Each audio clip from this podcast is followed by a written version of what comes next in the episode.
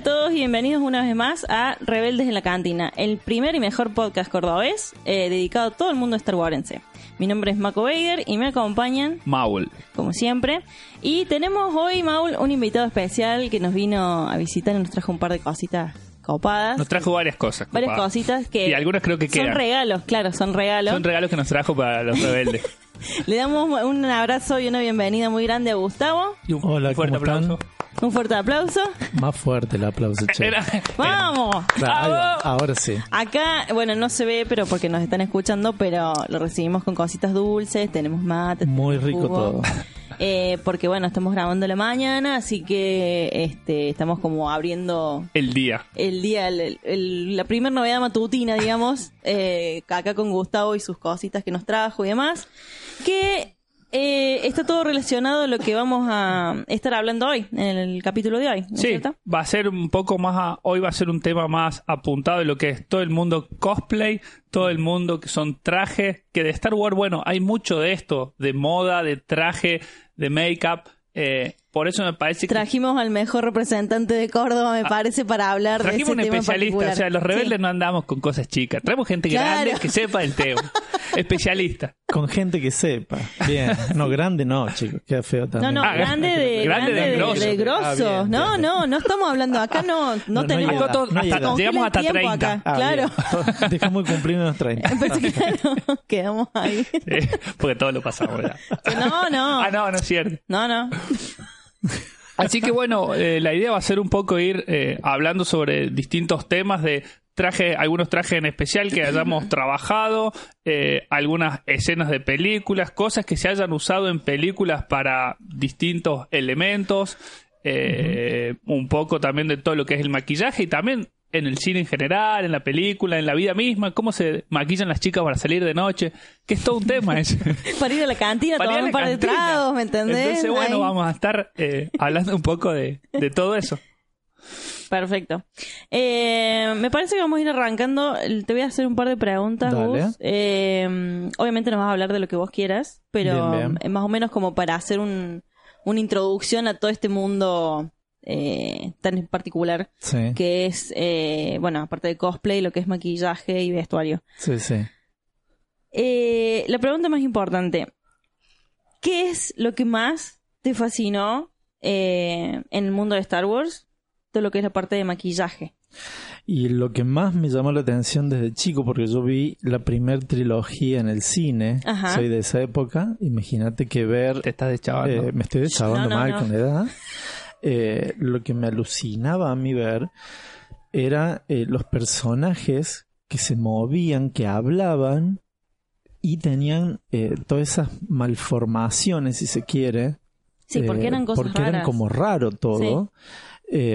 Y después pasaba como a otro plano todo lo que era más muñeco, más títere, más mm, eh, el, eh, la parte de, por ejemplo, eh, que lo que más me alucinó de, lo- de las tres fue eh, el Palacio de Java, por ejemplo, que hay Ah, tanta cantidad de cosas para ver. es como muy que- imponente sí, el, el, sí, el es- lugar en es- sí, la es estructura. chico, Es chico, pero es como un, un lugar muy under, muy, muy oscuro, pero cada, personaje tenía como su función y, y todo, había mucha cosa, eh, mucha, mucha cuestión eh, de imagen para ver. Sí. Eh, como chico, a mí me llamó mucho la atención eso, que estas películas se, se caracterizaban por sobre las otras, Sí, de esta cosa rara que no sabíamos ni quiénes eran los personajes ni de dónde venían, pero todo era tan lindo y tan raro que eso fue lo que nos atrajo, digamos. O sea, hay una cabeza atrás que piensa Sí, haciendo sí, sí, todo esto, ¿no? totalmente. Eso se notó desde así el vamos. como el Palacio de Java, eh, bueno, también estaba la cantina. Nuestra que cantina. eran como La nuestra cantina, cantina. obvio.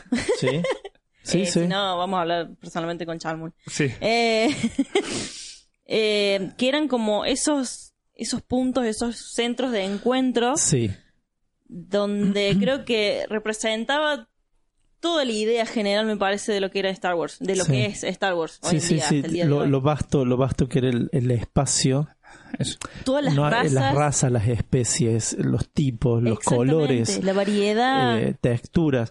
Eh, tiene un trabajo muy interesante de eso, que es lo que más me llamó la atención. Por ende, eh, como era necesario, él tenía que tener el libro de Trisha Begard, que, Sí, que lo infaltable. amo, infaltable en la colección, porque si no, eh, uno ve las películas y muchas veces se pierden los detalles de los trajes. Porque las escenas son muy rápidas, porque todo va como tan al palo que no te da para, ay, qué bueno lo que tiene y ya cortaron, hicieron otra toma, pasó a otra cosa, hay otro que se mete y habla y que te pasan de, un- de una situación a otra tan rápido que no te da el cerebro para analizar lo que están usando. Exactamente. Eso me parece que en la trilogía nueva, Sí. es justamente donde se ve un poco más, sobre todo la parte de desarrollo de lo que es, eh, bueno, Padme, los eh, todo lo que es palacios, los palacios, las palacios, cosas. eh, es- lugares reales usados para em, em, ambientar todas estas situaciones. Yo creo que eso es lo que, mm, wow, eh, nos dio otra magnitud, porque la primera era como muy escenografía, se notaba mucho, Sí, era sí, todo muy artesanal. Sí. Pero después ya pasó a otro plano. Bueno, y las nuevas, ni hablemos, es ya vivirlas. Es, es muy vivido el cine hoy. Sí. Sí, eso hay una diferencia muy grande. Lo que pasa es que la diferencia, por ejemplo, con la con las trilogías viejas, las trilogías clásicas, es que eh, tenemos que eh, recordar de que, bueno, eh, George Lucas contaba también con un presupuesto muy chico, sobre todo para hacer la primera, Sí, porque nadie todo. le daba bola, pobre. Iba Todo. de... Sí, fue casi que armó una vaquita entre los amigos para Claro, llegar a la peli. Porque ninguno Sí, sí. Le, le quería aceptar el proyecto y decía, eh, no, no sé qué vas a hacer con esto. Sí. ¿A No sé lo que va a salir. Es sí, ¿a un- dónde una guerra de las galaxias. ¿Por qué? Sí, Eh, entonces como que contaba, o sea, fue muy maravilloso la forma en que resolvieron todo eso con Sí. dos mangos. sí. sí. Eh, es lo artesanal que lo hizo tan clásico. Exactamente. Y destacando personajes clásicos, Sí. o sea, desde Chewbacca hasta un Sí. Ewok, hasta lo que sea. Sí, sí. Eh, bueno, la misma cantina en sí y todo. Eh, y creo que me parece que en la trilogía nueva eh, explotaron a full todo ese recurso, Sí. aprovechando, bueno, de que estaba eh, todo este tema, bueno, de que aparece Padme y, bueno, y un par de personajes más muy característicos, todo lo que representan los, los palacios y las cosas. sí. Eh, me parece que ahí se jugaron un poco más. Muchos villanos empezaron a tener cara y Exactamente. no tanta máscara. Sí. Porque todos pensábamos que eran todos medios robóticos, Sí. y teníamos como ese concepto de que estaban todos muy destruidos y no, había como Darth Maul, que es uno de los que a mí me alucinó también porque Sí. Maul. cuando hice... Eh, eh, vamos a aclarar, él también es otro alto fanático Eh, de Darth Maul.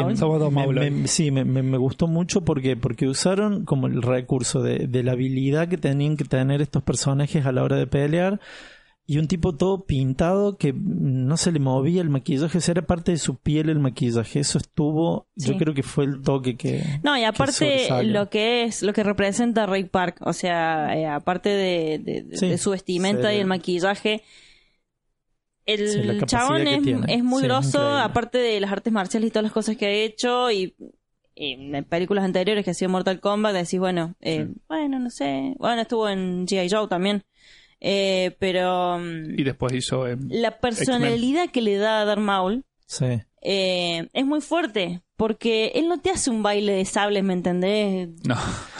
Un revoleo de sables Claro, sin sentido. El chabón te arma Sí, una, una coreografía. un combate. es una de coreografía. combate. Porque está coreografiado y pensado Y está según las capacidades personales de cada personaje y el momento Exactamente. que transcurre en la historia. Es increíble eso porque eso se ve en el backstage. Cómo lo explican de que Sí. tenía que haber un crecimiento Es que- de complejidad. claro. Eh, y así también todo fue siendo más complejo. sí. Eh, desde los vestimentas y tener eh, un traje para cada situación. La pelea de los dos Jedi en, en Mustafa Sí. tenía todo un desarrollo de eh, cómo se iban quemando los trajes. Es un trabajo tan Aparte maravilloso. Entran limpios y salen todos los trajes ardidos y salpicados con lava. Y vos decís, wow. Y eso se ve.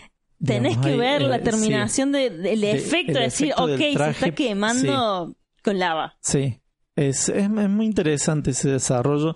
No creo que todas las trilogías que hemos visto de Mm. todas las películas de ciencia ficción han tenido un desarrollo tan interesante a nivel eh, estético. No, por eso. Entonces es como que me- es lo que yo creo que ha hecho de esto un clásico y, y que va a, a seguir Sí, Eh, totalmente. por muchas generaciones más. ¿Cuáles son tus expectativas, por ejemplo, ahora con... ¿Viste el último tráiler, me imagino, Eh, de las Jedi? ¿Los últimos mm, Jedi? Vi poco, Sí. eh, porque no he tenido tiempo, pero lo que vi me gustó. Me gusta mucho cuando te dejan medio como colgado así de un hilo. Como que no te dicen nada. Que no dice nada. Eso En estuvo realidad bueno. no te dicen nada. Sí, porque la Es lo que me gustó. es, Es lo que no- claro, es- porque si no, ¿para qué la vas a ver después?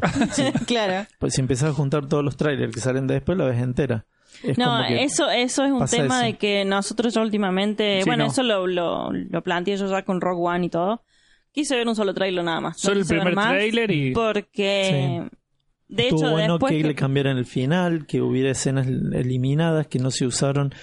Que Claro. también estuvo bueno porque te dejaron colgado.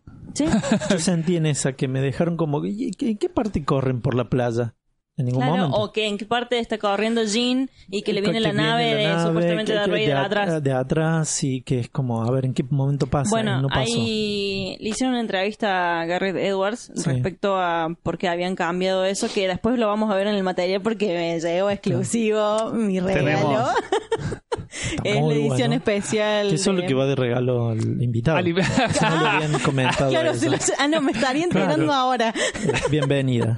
Eh, yo voy a subir una foto ahora del es la edición coleccionable, una de las ediciones coleccionables de el Blu-ray de edición especial de Rogue One.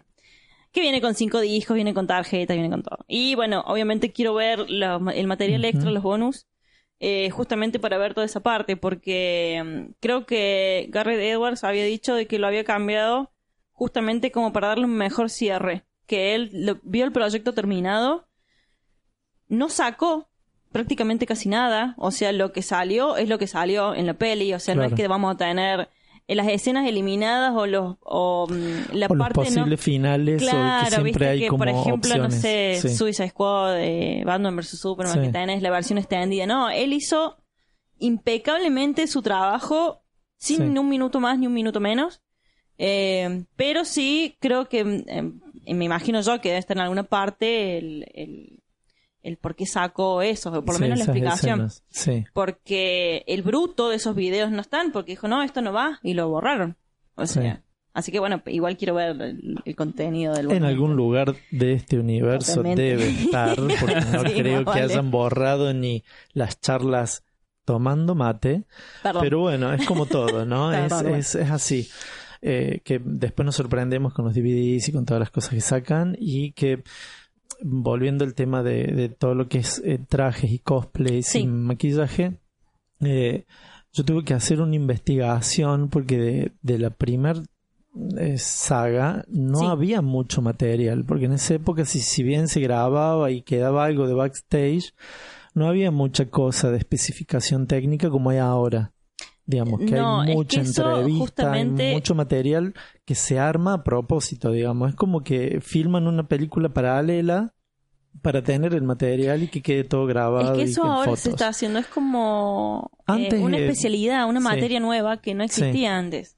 Sí, sí. Y por lo general cuando sacan eh, reediciones en Blu-ray de películas viejas, de películas clásicas, suelen ponerte material de que han filmado, pero de casualidad, de entrevistas Claro. y cosas, y van metiendo todo un mejunje, Sí. porque en ese momento no se hacía todo eso. Sí, no, no se Ahora tenía es en como cuenta. que sí, no es solamente el material, la película en sí, sino que tenés todo, Todo el, lo- el- el desarrollo y la desarrollo de la producción por detrás. sí. Y que eso es excelente a la hora de decir, ah, mira cómo han armado el set este, mira cómo... Pero mira las telas y todas las cosas que han usado para... Para o sea, los trajes, para eh, las locaciones. Que se Claro. armaban los sets y se desarmaban tal vez en el mismo día. Era una locura eh, única. Sí, Porque yo creo que eh, hoy estamos acostumbrados a mucha película con la green screen, que, Sí. que tenemos todo hecho en, en postproducción, Sí. pero hacer escenografías gigantes donde entren miles de actores, eh, eso está bueno. sí. Porque los fanáticos del cine nos gusta ver eso. Digo, Sí, más allá de la historia en sí, sino es que todo sea como real. Mm. Eh, obviamente no se iba a poder hacer un parlamento semejante como No. el que tenían eh, en, en- en el imperio, porque la verdad que no daba, no había ningún espacio físico real que se pudiera, pero eh, sí que estuvieran eh, los cubículos en, en- de alguna manera Sí. reales, como para que después sí manejarlos, pero eh, es muy interesante toda esta cosa de eh, ver cómo pasas de, de una escenografía tan dantesca a una simpleza como la escena de eh, Padme y Anakin en las, eh, en las cascadas de Naboo, sí. que todo eso también lleva una producción tan increíble. Sí. Y vos decís, pero solamente en un campo los los tiraron, tira- se pusieron a... No, Y que no le gusta la arena. claro, ¿entendés? claro. Y vos decís, eh, no, ah, después ves el desarrollo Sí. y es increíble. No, es eso. hermoso. Sí, sí. Eh, eso es otra cosa que yo por lo menos noto de, bueno, como planteabas vos hace un ratito, Sí. de la diferencia que hay entre lo que es la trilogía vieja, eh, que en su momento sí, no había mucho material, digamos, como para, para eh, realizar, Sí. o no hemos visto mucho de eso, sino que, eh, aparte del, del acotado presupuesto, sino que se trabajaba de otra forma también. Era como una, un trabajo más clásico, más tradicional. Sí. No teníamos las pantallas verdes, ellos agregaban... Sí. Eh, bueno, de hecho, gracias a Star Wars empezaron todos los efectos especiales. Sí. Pero mm, no había pantallas ver- verdes, pero había un laburo de puta madre hecho por atrás, eh, pintado a mano. Sí. Eso, eh, línea había por línea, artistas, o había sea, artistas de- que hacían murales eh, Te íntegros hablo de paisajes, te hablo Sí. de naves, te hablo de, lo que todo. sea. ¿sí? Eh, que en Rouen se usó para la parte de, del hangar. Sí. Las naves están pintadas, no están puestas en el lugar, eh, son están hechas en Garrett dijo, Eh, voy a agarrar sí, sí, sí. todo el material que pueda, Todo lo que todos los diseños de originales eh, para meterlos todos en la película, porque bueno, Sí. el chabón dijo que también es alto fanático de Star Wars y que quería hay- hacerlo todo sí, con hay ese partes muy artesanales porque han hecho las naves en, en perspectiva. Están Sí. pintados en perspectiva si no son naves reales y vos las ves y vos decís, ah, mira cómo armaron la nave. No, No. la ves de costado es un cartón. es increíble eso. Que es un cartón Es- que tranquilamente nos, lo, Lo tenemos en el tener. living de la casa, totalmente. Podrían regalar uno. Que pues, claro, Sí. que han hecho muchos, entonces ¿para qué Sí, quieren sí, tantos? tanto. Podrían regalarlos. Mi gran pregunta siempre es desde el ¿Qué primer- hacen con todo? ¿Qué hacen con todo eso y dónde lo tienen guardado? ¿Dónde está? Para mí debe haber Quiero algún hacer- enfermito así como nosotros que está por ahí. No, deme los cartones a mí, no eso, sé. denme, yo lo guardo, No sé. Debe Es que tener sí. contenedores y no sé, Debe haber un- depósitos algún con, lugar, un depósito, con yo. cosas Hay que empezar a investigar ese Hay que lugar. empezar a- sí, en un área Bueno. perdida en el desierto de Sí. Estados Unidos, porque el- es así, ¿no? Es como que todo eso va a valer millones. Bueno, en no sé si ustedes saben, el, hay un programa en el, en el cable que es sobre los, los, los subastadores de containers. Sí. Que sacan containers por ahí que Sí. encuentran de la nada misma. Es un programa medianamente armado porque siempre son los mismos que subastan. Que sí. Pero, Pero igual te gastan fortuna Sí. en unos contenedores que no tenés la más puta idea de qué es lo que ¿De tienen hay? adentro. Y bueno, puede pasar Puede que algún pasar día que se algún crucen con un contenedor sí. de, no sé, de un De personaje de. Star Wars y te cae Sí. el culo. Sí. Yo vi un Sí, par sí. de veces que abrieran contenedor y había figuras de Star Wars. Oh, por había cómics. A, a ver, hay veces que eso está un poco preparado, pero eso pasa en Estados Unidos. O sea, esos containers No. existen. Lo Sí. que está armado es que sean esos cuatro o cinco que están subastando, Subastando, ahí compran, y quién es el claro. que se lleva el coso, pero no te Sí. dicen, creo, qué es lo que tiene el container adentro. Pero yo vi Claro. cosas que estaban buenas. Bueno, el- como decía él, había el, el programa pasado creo que habían abierto uno eh, y no se veía mucho, se veía como un par de telas así rollos. Y una de las chabonas, que es una, una de las pocas minas que hay ahí, dijo, no, este me lo llevo yo y empezó a ofertar, ofertar, ofertar hasta que se lo llevó. Se lo Claro. llevó por dos mangos porque los, los hombres como que lo miraban y decían, No, Sí, "Ah, son tela". telas. eh, esta es Claro. una tela, debe ser cualquier cosa. Empezó a sacar los, los, Los los rollos, tubos, los rollos sí. de tela. Y abajo tenía todo como un, una tira armado con todos sacos de pieles. Claro. Uno al lado del otro, pero impecables. Sí, Carteras, pero carteras de marca. claro. Eh, Sí, sí. Vestido, no. O sea, la chabona se hizo la Sí, plata son con ese- de, Claro. de- de marcas que quedan por ahí que compran. Y era todo un mejunje, o sea, era todo, tenías vestidos, tenías de todo, o sea, no sé si era de, habrá sido algún teatro que, pero era impecable las cosas que tenían. Sí. Hablando de tantos tapados de pieles y Sí. teniendo la cabeza del Ewok acá, Acá está, sí. eh, en vivo, Vino con nosotros. eh, estaría bueno, Gus, si te, si te animás a contarnos un poco cómo fue esto de, de armarte la aldea de los Ewok con todas las chozas. Con todo, tengo Con todo. todo. Con todo. Tengo todo. La casa de Gustavo es Hasta, una. hasta los casa de- murciélagos que de- pasan en una escena están en casa. ¿Cómo fue Sí, esta locura de ¿cómo? armarte de este Ewok? Eh, básicamente, de lo que yo recordaba era el personaje que más tierno y que más me había llegado en- de, toda la saga. En esa Y niñez. dije, ah, qué bueno estaría A tener... pesar que después se mueren. Qué bárbaro. ¿no? Es como muy Es- trágico es muy ver la trágico, muerte eso de. era muy duro para un niño ver eso Sí. en ese momento, eh, porque era como la parte divertida de la película, los ositos. Que los ositos no terminaban siendo más Tan que unos salvajes porque tan amistosos porque eran carnívoros. las naves, o sea, no les importaba nada, atacaban y mataban, no sé, que si vos pones a ver, Tenían no eran su tan lado. amistosos, sí. Eh, y lo que estuvo bueno es retomar eso. y Dije, para los niños, que era importante el personaje, eh, dije, bueno, me voy a animar a ver qué. Y empecé a buscar. No había mucho material en realidad de cómo estaban hechos. O sea, y mucho material de backstage no se filmó, entonces lo único que había eran fotos. Googleé, estuve días googleando hasta que, hasta que empecé como de una página a otra, a otra, a otra, y di con las fotos que hay del backstage, hasta inclusive de los mismos Ewoks desarmados sobre una mesa y Ah, las partes. Eso está bueno. Eso está. El, el maquillador, que en ese momento era el maquillador, el diseñador de todo esto, Sí.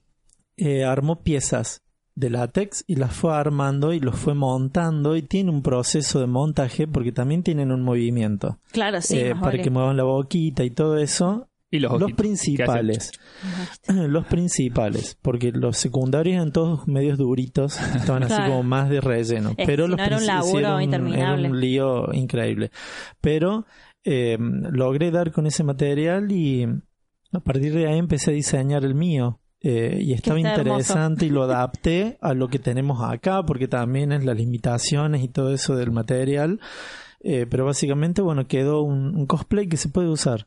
O sea, eh, Totalmente se usar, usable, o sí. sea, es está impecable para mí, lo veo tan perfecto, es como tener el Ewok acá en casa. Sí, es como tener el Ewok en casa. He visto varios Ewoks en internet, eh, pero los han hecho muñecos de exposición, no, no Ah, para, para uso. No por uso. No para uso. No, este, la, la cabecita, todo está impecable, o sea, es, es un tamaño ideal. Eh, sí, está pensado para un niño no tan pequeñito. Es un niño grande y como un nosotros. niño- claro, Como nosotros. Como nosotros. porque se puede 30, usar un- 32. Claro, Claro. hasta 40. Esa edad entra. Y este es interesante el, el- el desarrollo porque me puse a averiguar eh, con qué materiales y estaban hechos con Eso. peluche en realidad porque en esa época Peluches de- de peluche osos. peluche O sea, que asesinaron peluches para... peluches Sí, para, para hacer asesinarlo los para Ewoks. sacarle las pieles. Y, eh, y se me ocurrió eh, hacer como un un- un- una primera presentación de algo de eh, reutilizar materiales que se estaban tirando como tapados Ajá. de piel. Por ejemplo, empecé a ir por ferias, eso es lo interesante del desarrollo mío, Sí. Y compraba tapados de piel. Hasta que se me ocurrió pedirle a la gente en Facebook y la Que te donaran. generalmente Por favor, una donación para en Ewok. su en su placar tiene algo de la Sí. abuela que se usaban antes y se estaban apolillando. Entonces, ¿qué hicieron? Me los regalaron y tengo ¿Y más o menos como para... Y debo tener unos 15. Ah, Entre tenemos unos- para hacer una aldea. 15 y 20. Una aldea completa, eh, totalmente. De todos los colores, tamaños, Ay, me eh, muero, no. eh, texturas. Eso está bueno porque Sí. había distintos como pelajes Sí. de Sí, Ewoks. sí, no había uno más beige, sí. otros más oscuritos. Había rayas, había negros, había Atigrados, claro. Eso es sí. lo más llamativo de todo, que están La incluida variedad. la variedad, La variedad. de, no Eh, sé, como el toda pelito, la especie, en realidad. Sí, claro, como decir, bueno, pero tener todo ese lujo de detalle para Sí. hacerlo es eso me parece que es muy Sí, sí. muy destacable para, Y- para el momento que era, ¿no? Y me- para ese momento fue como mucho. Hoy sería como normal, pero bueno, ya estoy juntando y en cualquier momento venimos con, con la manada sí, estamos totalmente en- de una. en ese proceso de desarrollo. Y eh, hay, hay fotos también encontré de las manos y de los pies, Ajá. de cómo estaban hechos, eh, que tenían cuatro dedos, estaban hechos en látex, eh, era un guante, Claro. o sea que el pobre actor se tenía que dividir los dedos. En algún momento sí. tenía que unir un par de dedos. Eh, Sí, para poder manejarlo. Eh, yo lo- los hice con, con tapados reciclados y quedaron muy divertidos. O sea, visualmente quedaron lindos. Es que Así que- sí. No, no, eh, no. Es, es eh, la verdad que ahora ya vamos a subir un par de fotos. Em, Yo creo que en esto, por ahí de, de largarse siempre a, a hacer un, un traje propio, eh, es como contaba Gustavo que, a ver, tenemos que empezar a ingeniar de dónde vamos a sacar las cosas, más en Argentina. Sí. Eh, las Es cosas mucho por- ingenio. Es más ingenio, que- acá más somos más ingeniosos que plata. Que- sí, yo, yo creo mucho en eso porque imagínate si pudiera trabajar para una producción como esta, lo que podría llegar a hacer, porque si con tapados viejos, Hacemos un una Ewok. máscara de, ¿sabes qué es la base? Les voy a contar la intimidad El secreto. del secreto. El el secreto del Ewok. El secreto. del- bueno, X. bueno, es la, la máscara de Jason, la compré No te en puedo un, creer. en un cotillón. ¿En serio? Dije, esta máscara me va a servir como base. Le corté los cuadraditos que tiene Jason abajo. Ah, no. Esa es la boca. Y todo lo otro está trabajado con goma de espuma. Es un Jason Es un mutilado. Exactamente. Matamos un Jason para lograr un Ewok. Pobre Jason. No, bueno, es que creo que acá somos eso, somos Sí, ingeniosos. muy, eh, Em, es que tenés que ser creativo, porque si no es todo. Bueno, eso es lo que pasa, me parece, eh, acá más que nada en Argentina o por, por ahí Centroamérica o Latinoamérica, toda la parte del sur. Porque, pero porque es la forma que nosotros tenemos en, la forma de vivir o la forma de resolver los problemas día a Muchas día, cosas. muchas cosas. Sí, sí, Eh, nosotros reciclamos y armamos mucho, con lo que tenemos armamos cosas. sí. Eh, no Adaptamos es, mucho. no es normal, no somos normales. No, no, no. Eh, Porque lo- allá, eh, si vas a un negocio, compras la tela por metro, no, no, no vas a reciclar porque todo eso se vende compras en la feria y se el tira. traje armado. Compras, Ese es el tema. sí, directamente. Si tenés el dinero y accedes, porque también totalmente. es muy accesible. Eh, y otras de los rasgos que tenían estos osos eran los ojos, que no eran ojos normales, eran, eh, eh, eran de acrílico en color Ajá. caramelo. Los hicieron hacer para que el actor pudiera ver, pero que no se le vieran los ojos. Acá, como el acrílico es carito, carito. eh, y, las, esferas de acrílico eran incomprables, eh, ¿qué, qué adapta? ¿Qué suponen que son que están Eso es lo que los estaba ojos? viendo los Y ojitos, vos digo, ¿con qué los, los habrá usás hecho? generalmente para la época de Pascuas. Los moldes de los huevos de Pascua. Exactamente. No, están perfectos. Y la clave es maquillarle el ojo a la persona que se lo pone Claro, para oscurecérselo oscurecerlo para que no se vea. No, está Entonces ves el volumen en color. Digamos, Ah. tuve que readaptar Ah, hasta bueno. eso. Muy bien resuelto. Digamos, es como maquillador también tengo esos recursos de, de saber de color. Aparte yo, porque yo me puse esa máscara, Sí. eh, o sea, cuando a la hora que te van a sacar fotos y demás, tenga flash o no, eh, refleja de tal forma el flash que no se ve atrás. No se ve. Eh, no Sí, sé sí. si es por el, eh, porque es medio opaco el molde del huevo. Sí. Entonces me parece que también Ayudó. ayudó Sí. con eso, entonces no, no se ve a simple vista que tenga, Sí, sí. o sea, si te maquillas obviamente mucho mejor, pero mm, eh, si Sí. te sacan fotos y demás queda impecable. Y si lo desmenuzas es todo. Un- la máscara. Y le estoy dando los tips para que lo puedan hacer usted Eh, en su voy casa, anotando, señora. voy anotando. Vaya a la receta. receta. Claro, Cabeza de Jason. Un, molde una, de una huevo de Pascua. almohada, una almohada vieja, porque está hecho con goma espuma de almohada vieja. Ay, no, mi vida. Eh, un tapado de piel de la abuela, pegamento, silicona y dos huevos de Pascua. Con Los huevos, tiene- si quieren, los tiene- pueden donar Después los- también. después también hacen huevo de Pascua, nos traen a nosotros y después los usan para Después esto. usan el... Sí, eso queda. Sería la receta básica del, del osito. Y la, y la parte, bueno, acá nosotros lo estamos viendo, ¿no? Sí. Pero esta de, de la, parte- tela, bueno, la- digamos, la sería tela- como el... La tela resultó ser... Porque no estaban un- desnudos. No, tenían unas capuchas de como de Nobuk, que en, en su momento la, era como una, una tela con, con una textura rústica. Eh, empecé a buscar eh, prendas, porque las telas de antes eran telas de antes, como dicen las abuelas, y todo lo No de era antes lo era, es que mismo, era lo- mejor. era- era mejor lo de, af- lo de antes. Eh, está hecho con un vestido de, de una tela antigua. Eh, le- Ah, o sea, está todo reciclado, o sea, no hay nada, no hay nada nuevo. Salvo la máscara del Jason la- y lo de Claro, los huevos de Pascua. mutilado. Después de ahí no, no, no- está todo reciclado. Reciclo mucho, soy muy de, de adaptar. Me, me gusta mucho esa cosa creativa. Es que digamos. eso, Eso, es lo que... eh, bueno, eso le es da otra un cosa plus. que quería destacar. No todo el mundo la tiene, sino que hay ciertas personas especiales que cuentan con esos dones y pueden Soy una armar los persona trajes. especial. Una. No, Soy no soy muy creativo. Me, me gusta mucho jugar. Entonces, sí. de Es algo que lo De eso transformo. parte de la es- creatividad tuya. Sí. Eh, Sí, sí, es la por base algo te de- dedicas también a eso. a esto, en tu profesión es eso, justamente. Eh, Y si llegaran a ver el traje de Darth Maul que tengo, sí, también. es todo reciclado, salvo la capa. Es lo único que hice hacer, En particular. en particular nuevo. Todo las lo botas, las, las túnicas, todo. todo, todo, inclusive el casco que me pongo, porque no me iba a rapar la cabeza Sí, para no a pegarme los cuernos, y claro, no, todo rapado en invierno imposible. Eh, ese traje está hecho la- el casco con una pelota de una pelota de goma. Claro. Adapté la calva, menos, claro. porque si no era hacer una calva, tomar la impresión, eh, llevar la moldería, hacerla en látex, pegar los cuernos. Un proceso que en el departamento no lo podía hacer. Hmm. Dije, a ver, ¿cómo lo simplifico? Algo que me dure aparte. Sí. Que Ese no se vaya tema. a destruir con el uso. Fue simple. Agarré una pelota, la corté, le pegué los cuernos, le puse unos, ¿Los unos cuernitos tornillos. con que los hiciste? Los hice, están hechos en 3D. ah, Son impresión. impresiones 3D. Sí, Y, quedan perfectos. y Y mucho arriba- laburo. No es solo impresión 3D, No. aclaremos. Y, a- No, y arriba, y arriba le puse una masilla y lo fui moldeando. O sea que Sí, no, y es un liviano. impecable. es Sí, liviano, es que, porque aparte eso tiene el cosplay, que, que lo puedas usar y que no mueras en el intento. Que puedas, o sea, no solamente ponerte en lado, sino que por lo menos, al menos puedas caminar, puedas hablar algo. Como Sí. para poder lucirlo también, porque no es solamente el arma de decir, ay, qué puedas lindo, lo mover, vamos a dejar es en el ropero. No. No, que la te puedas idea mover es- ya es mucho. Un cosplay es, es complicado. Y son, no parece, pero son cosas que las tienen en cuenta, Sí. sobre todo, bueno, en la parte de, de películas, ni hablar.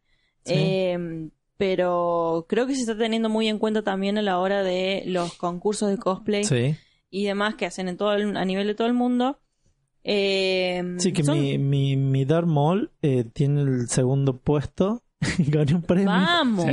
Bueno, Gané un premio. Sí, increíble. Yo fui a divertirme y a un evento y me llevando un premio de, de la nada que dije qué pasó acá y Es así que no, que está no increíble. eh, está- quedó, quedó lindo visualmente es efectivo Ya vamos a subir un par de fotos también. Después me, me Y, tenés que pasar esas dale. fotos sí sí eh, con el premio en la mano. el premio en la mano Así Sí. después lo Con el subimos. cheque de 500 mil dólares. 500 el mil dólares con el cual me voy a me voy a comprar un traje afuera ah yo no hacía malos No, no trajes hacía no hacía trajes. No, no, que nada artesanal, lo compro los directamente. compro de- bueno, un sueño mío es el de C-3PO, Sí, sí, que ese es, que me eso lo sabías, que es así como desde el vamos. Sí, es el eh, sueño. Es el sueñito. Y ese sí es un traje sufrido. Hablando de Eh, sufrimiento, Sí. Sí, sí. eh, un par de veces había leído cosas que contaba eh, en la en las escenas de la filmación de la peli y muchas veces se descomponía y llegó a desmayarse varias veces por el calor del desierto, El calor del desierto, no poder respirar. por estar es un- duro, porque sí, era un realmente estabas duro, no tenía movimiento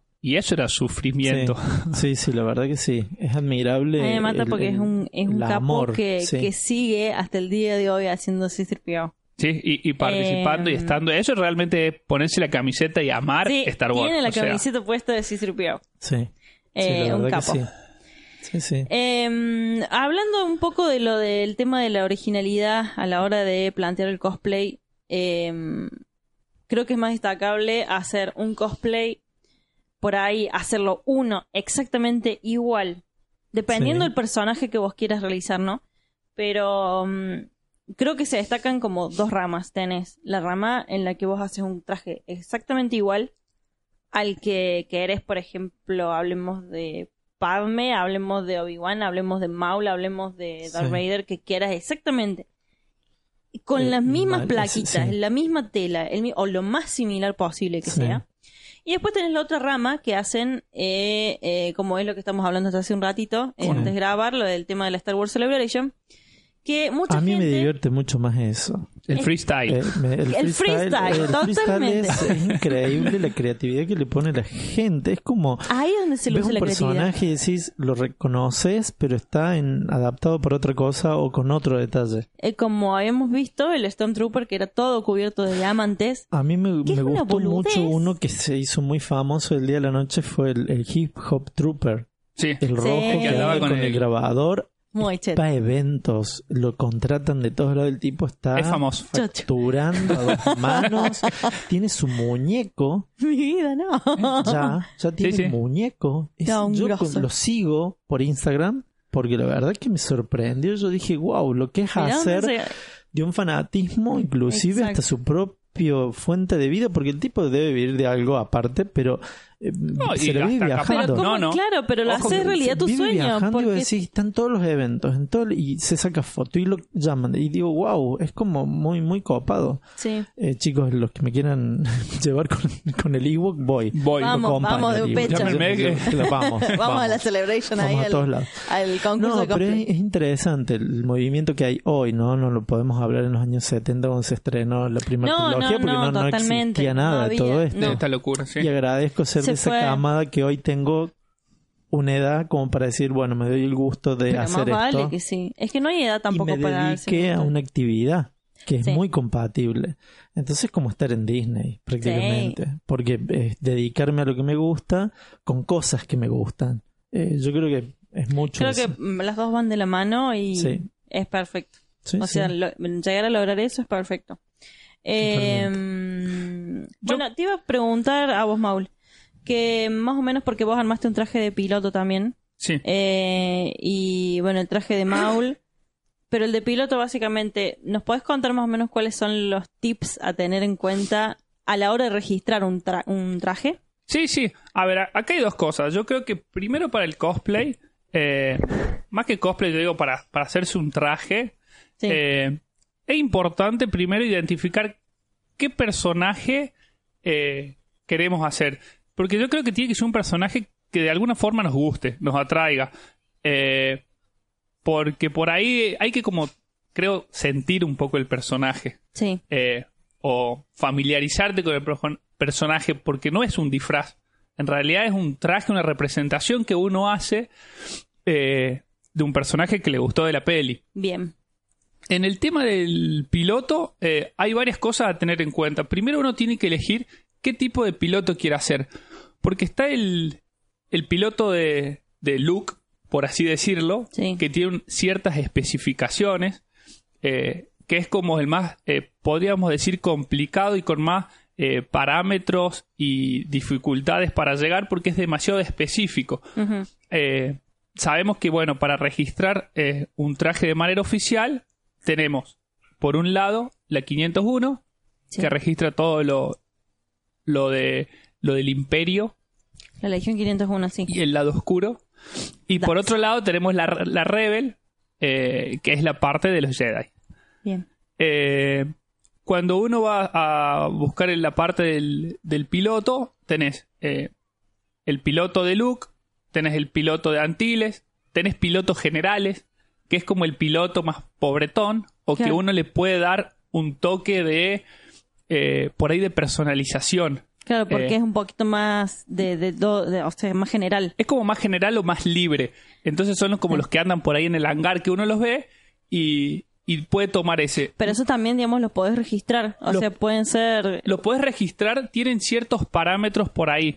Eh, por ejemplo, el, el mameluco tiene que tener tanta cantidad de bolsillos en los pies, tiene que tener tal detalle, eh, las bengalas tienen que ser tantas, tienen que estar ubicadas en tal lugar, pero te da un margen de, eh, por ahí, de diseño, de caracterización propia Sí. eh, a esto. Nosotros lo que, lo que hicimos con la gente de Planeta Córdoba, eh, en un grupo que, que somos cuatro, cinco pilotos, Sí. eh, hicimos un traje general y lo que hicimos fue a cada uno de los cascos darle un toque personal, Personal. De personalización argentina Autóctona. autóctona. Eh, Aguante boca, decía el casco Claro. al lado. eh, el mío dice eso. No. El mío, por ejemplo, tiene muy eh, escondidito en un costado eh, eh, el logo de Draw.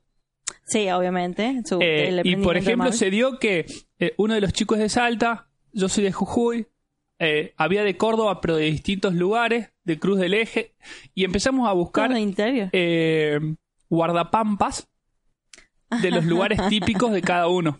Bueno. Entonces, en la cresta le pusimos una guardapampa como para que somos un, eh, una legión de pilotos eh, argentinos. interior. autóctonos. Sí, autóctonos. autóctonos. de Argentina. Eh, y eso, a ver, creo que esa es la parte que por ahí uno puede jugar o, o sentirse más identificado con el personaje, porque hacer el de Luke, bueno, primero tenés que ser parecido a Luke.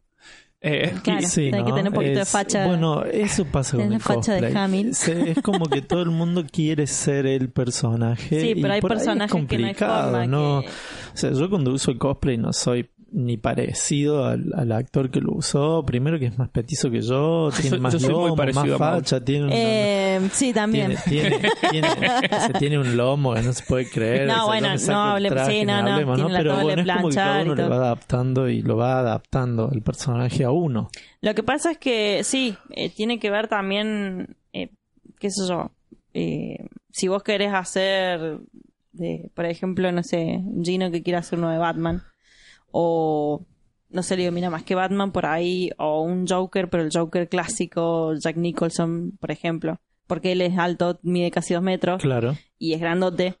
Entonces, digo, estaría bueno hacer, eh, buscar eh, ¿Qué personaje, qué personaje se adaptar para la te quedaría mejor a vos por la fisionomía. Sí, yo creo, Exactamente. yo creo mucho en eso. Sí. Porque eh, estuve buscando también personajes en Star Wars como para...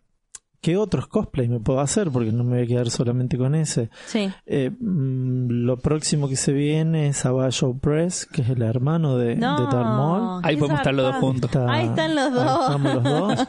Eh, uno que me gusta mucho es Big Fortuna.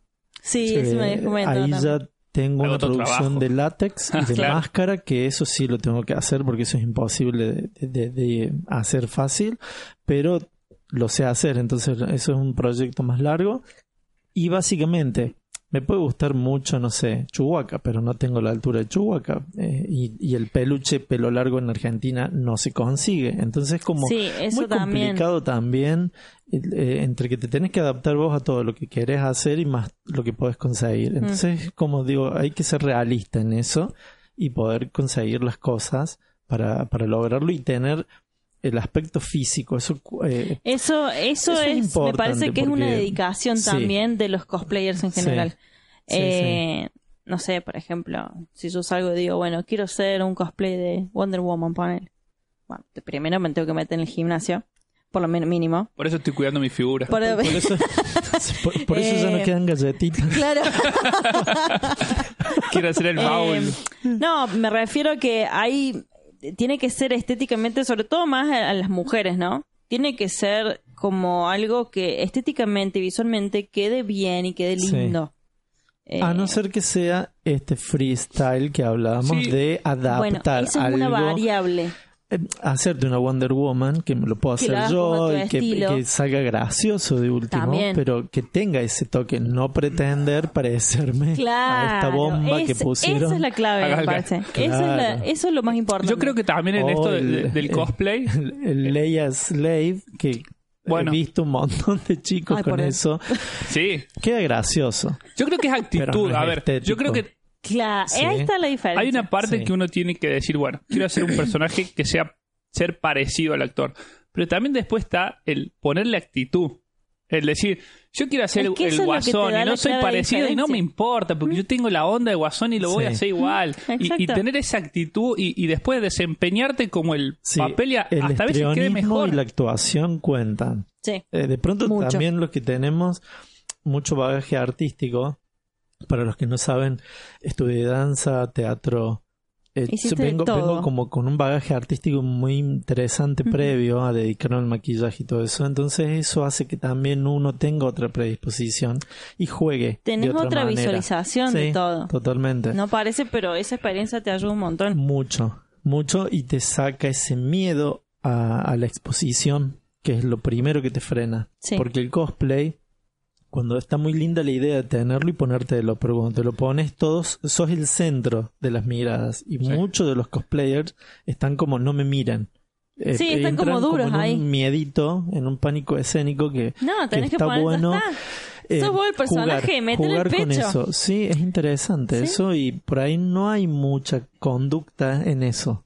Eh, no se preparan, Eso no, es no, no, no están como jugando a eso. Y Bueno. creo que los eventos se ven mucho. Y eso también como veníamos diciendo recién de, de lo que son eh, los parámetros que te ponen las distintas legiones a la hora de hacer un traje, eh, también está eh, que las legiones, capaz me parece un poco estricto, pero tienen ciertos códigos que uno eh, como personaje no puede realizar si tiene el cosplay puesto, el traje puesto de Obi-Wan. No puede estar tomando una lata de coca. No puede estar sacarse una foto con un Sid. No puede estar haciendo ciertas cosas porque el personaje no lo haría. ¿Por cuánta plata? Claro. ¿De Claro, chicos, si hablando? queremos como uno, una Eh, cosa así. la 501 demasiado- tiene cosas eh, que yo creo que por eso los extremos tampoco creo que son No, buenos, ¿no? sano, No sabía que tenía, por eso te preguntaba, pero no sabía que tenía tantos Sí, extremos, no o sea, solo tantas cu- cosas en que el no traje, hacer. sino que cuando uno tiene puesto ese traje que es oficial, tiene ciertos parámetros que no puede hacer, no puede comer porque se le caen migas, Es no puede como, es tomar. como O sea, el hábito, es como el como- hábito de, de- del religioso, es como que no puede hacer muchas cosas. No puede hacer Pasa- me Vos- parece vos te- que pasas a en ese hacer algo de momento- exhibición nada más. Sí, es que es eso. Y no sé si es eso el cosplay. No. No, no, el cosplay me parece que es eh. otra cosa. Está pero a otra cosa, creo. Sí, esto es como muy estricto y a ver, nosotros en Planeta eh, rompemos un par de estas reglas. par? porque, Es que sí, no hay forma. porque nosotros nos Sí. lo tomamos de otra forma, me parece. Eso que todavía no lo vieron bailar a Darth Maul en vivo. No bailé ese día que gané el premio porque hubiera sido mucho. Yo me moría por subirme a hacer la competencia de, de los pasitos, eso del video. Era muy gracioso el Ay, video, era no. fácil de hacer, Sí. pero dije, después me di cuenta que era yo. Soy Maul. Claro, o sea, no, es, no era Gustavo el que estaba ahí, era el personaje que iba a quedar rarísimo y muy, muy, muy bizarro. Muy bizarro. Bizarrísimo. Y dije, no, me quedo quieto. Entonces, ya ahí fue como que me frené, pero Claro. hubiera estado divertido, inclusive. Sí, Ver un totalmente. personaje que todo el mundo conoce haciendo Tirando unos pasos. Es que esas son las cuotitas que te hacen destacar del resto. O sea, no solamente por ahí la variable de darle tu toque personal a tu traje de cosplay eh, y demás, sino que Sí, también tu- darle tu sello personal. Bueno, por eso, porque te, yo creo que para mí es una de las razones. Eh, la mayoría que están vestidos de Stormtrooper o que están con los cascos actúan, tienen esa como esa simpatía, esa bruteza que venimos viendo de las pelis, sobre todo clásicas, las viejas, que no, no le, No. no le pegan tiro, pero No a nada, importa, le se erran a chocan todos. cosas, se chocan se el casco caen. con No, todo. es genial. Es genial. es genial. Y vos los ves hoy por hoy. De hecho, hay un concurso de, no sé, el bailando, es un, eh, un evento, no es de acá, es de otro lado, que bailan todos. Y hay un grupo que son todos Stormtroopers. Sí.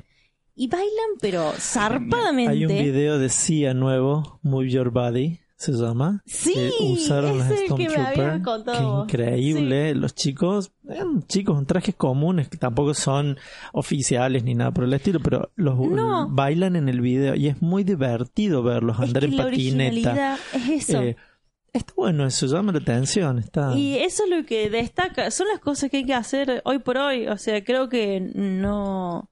Estamos, me parece, en un, en un siglo en donde todo bien que hagamos el traje igual, perfecto, espectacular. Si querés participar en eventos oficiales, si querés estar, me parece Sí, si bárbaro. quieres pertenecer como a un cierto gueto exclusivo. Eso obviamente de- depende de Está vos. genial. Está pero perfecto. creo que el cosplay va por otro lado, no va Hoy por... por hoy va por otro lado. Sí, sí, sí, sí, me, me, me encantaría ver mini niños eh, vestidos de todos los personajes de Star Wars, un mini Chewbacca, que todos bebés, por ¿Dónde ejemplo. vimos el mini Es como- Había un mini Vader en Mini un evento en Studio Theater el Eh, año pasado. No, el año pasado, no, el anterior. eh. Leia, eh, digamos, es como que jugar con eso y acá tal vez no se permite la gente, no, No. sé por qué, pero bueno, un mini mall, Sí, ¿por qué no? tenemos el... Bueno, yo, Maul me muero. yo hablando de esas cosas, Genial, eh, me acuerdo de, en algún momento haberlo visto a, a Charlie con el traje de Stormtrooper tirando paje- pases de, de Michael Jackson y le pone mucha onda. Es que Eh, es la es distinto, es otro trooper. Sí, ¿Sí? sí, sí, sí, sí, es- está, está bueno eso Es porque... actitud. Sí. Sí, sí, yo 100%. creo que ese es el espíritu del cosplay. Bueno, Allá de la representación clásica. Sí. ¿no? El, el jugar con esto del personaje. Totalmente. Y yo creo que en particular, en el caso de los Stormtroopers, es como que se esconden detrás del casco y hacen lo que quieren. Les da como más libertad. Eh, la, que la máscara te permite. Eso dicen la los Jedi. máscara, La que- máscara que no pueden hacer mucho porque es su no, caripela. Claro. La máscara te permite payasear Jugar un poco más. Sí. mientras tengas Sí, la cara sí. tapada, ya está. O sea, hacer lo que quieras. Sí. Eh, pero bueno, eso depende también de la actitud de, la, de, de cada uno, ¿no? O sea. Sí, hay gente que sin máscara también tiene toda la onda. Sí, Le pone mucha no le actitud, importa. no le importa nada y, Sí. Claro. y se manda. Eh, pero bueno, son cositas eh, que, sé yo, que me parecen importantes destacar a la hora de cosplay. Y hay muchas cosas. Y se están viniendo cosas más nuevas todavía, porque eh, así como arrancamos con cosplay o trajes clásicos, después pasamos los oficiales, y después tenemos esta variable hermosa que es la variable com- como Freestyle. freestyle. En, en el freestyle, En. Disney, en un desfile de Disney, aparecieron unos que estaban hechos de cartón. Bueno, a con eso cajas iba. de cartón. Y Que tenés un laburo. Son mejores. DJ Vader, tum, tum, con toda Nah, la onda. me Vos muero. decís, ¿Qué onda eso? Era un parade. ¿Viste? De- de- de- Era su propio pared, era la de claro, vos decís, Sí, móvil. increíble. Me muero. O sea, no lo soñado. Eh, que eso está bueno. Sí, Y qué eso interesante, mire lo que se me viene ahora a la cabeza, que yo lo voy a plantear al grupo. Eh, hacer un parade. Sí, eh, una rave con- ahí. Así, tonto, y cada uno con su traje, con su onda, con sus ganas, con, no sé, eh, que, que no sé, me pongo una remera eh, de peluche y que tenga un- una ristra de, Sí, de metal y sea, sí. ah, es un, un chuhuaca, ¿entendés? Pero es como darle ese toque. sí, Como también eh, muchas de las chicas adaptaron los trajes sí. para hacer sus cosplays personalizados. Eh, eh, corset tipo conejita de Circipio, de... Sí, eh, True, hay un montón, y hay varios. montón, hay mucho. están- y están vos decís, wow, las Ewok que vi, que eran increíbles. Sí, Dos que tiene el piezas. topsito, la pollerita, sí. y, Divina. y- y muy, muy bueno. Eso es, eso es, eso es a lo que me gustaría ver acá, Sí, por ejemplo. que se desarrolle un poco más por ahí. Sí. Eh, Sí, sí, sí. eso no se ve tanto. No, eh, es- la gente no se divierte. Estamos en un país bastante aburrido, señores. Bienvenidos a la Bueno, de poquito, aburrido. de poquito vamos a ir incorporando la bueno rave que- de la de Star. No fui a la de Buenos Aires, que ahí creo que puede haber alguna cosita más, pero ni tampoco, ¿eh? Porque mis amigos que Mm, fueron Sí, no. no, vieron nada mucho. raro, no, no hubo nada que sobresalga. No. Entonces creo que hay que O sea, tendríamos que ir nivel- nosotros Sí, ¿por qué no? hacernos los payasos un rato y Totalmente. No divertirnos ningún problema. y No, romper así con las reglas. Eh, Lo que vimos de destacado de lo que hablamos de la mm, Star Wars Celebration, que aparte del Stormtrooper de diamantes estaba el de eh, ¿cómo se Samurai. llama? El- Samurai. La versión Samurai, que son formas también de destacarlo, eh, hacer un traje original, y decir, bueno, había un montón de trajes que estaban excelentes, pero porque eran iguales. Había una Ahsoka Tano que era Ahsoka. Era la Sí. misma. Era la misma. Era la Eh, misma, la misma. cara, las facciones tenía. O sea, no, no era solamente el traje, era la cara, era Ahsoka. Había una mini Maul. Había una Minnie Maul que tenía un tutú negro Sí. con los cancanes rojos. Era Sí. morfable con los Sí, cuernitos, sí, era sí. muy tierna. Y esas cosas están buenísimas. Eh, Alucino cada vez que veo la foto en la escalera de toda la gente con los Sí, cosplays. no, bueno. Eso es, pero Eso es genial. ¿cuándo Sí. va a suceder acá? Por favor, que alguien Sí. nos pague un pasaje para por lo menos verlo. Pero, por lo menos. Quiero ¡Ay, qué verlo, ir, voy, saco la foto y me vuelvo. nada No pido más. No pido Sí. más. Sí, sí, Sí. totalmente. Así que bueno, eh, Eh, yo iba a, ya que estuvimos ah, bueno, hablando un poco de cosplay y todo, pero que, que Gus nos cuente un poco eh, por qué está acá, o sea, ¿a qué te dedicas vos? ¿De dónde te que nos cuente ahora un poquito. Se pasa, puedes yo tirar un soy chivo, podés esto, eh. Están Claro, abiertas las sí. inscripciones. Ah, Claro, Claro, Sí. vamos a aprovechar a No, a ver, un poco él contó, ya un poco que hizo teatro. Sí, yo, hizo- yo- mi, mi bagaje un artístico poco. real, yo largo, y la historia cuenta, ah, el tipo se, se- se remontaba a cuando era... Un par de años atrás nada más. par de- sí, no, Un par- un no hace muchos años atrás. No, bueno, de chico siempre me gustó toda esta cuestión artística, desde lo vamos. Yo traigo el dibujo como una capacidad natural que no estudié. Eso está por bueno, ejemplo, o suma sea, mucho. Eh, Sí. Hoy es como... Es un plus. Hoy un cotiza. plus que cotiza. Hoy cotiza, hoy se cotiza mucho. En serio, eh, nunca estudié y siempre tuve capacidad. Eh, hay una anécdota muy divertida. Yo en, en la primaria ha- hacía en hojas. Eh, Rivadavia. Sí. en hojas lisas las carátulas de las materias y se las vendía a mis compañeros. No, mirá, era, un chanta ahí ya, ya, venía currando. Venía, Venía currando de ahí, ¿no? Qué bárbaro con el Las dibujo. carátulas El exclusivas. Desde después del dibujo pasé como esta cosa más. Ah, qué lindo el escenario y me puse a cantar. Apa.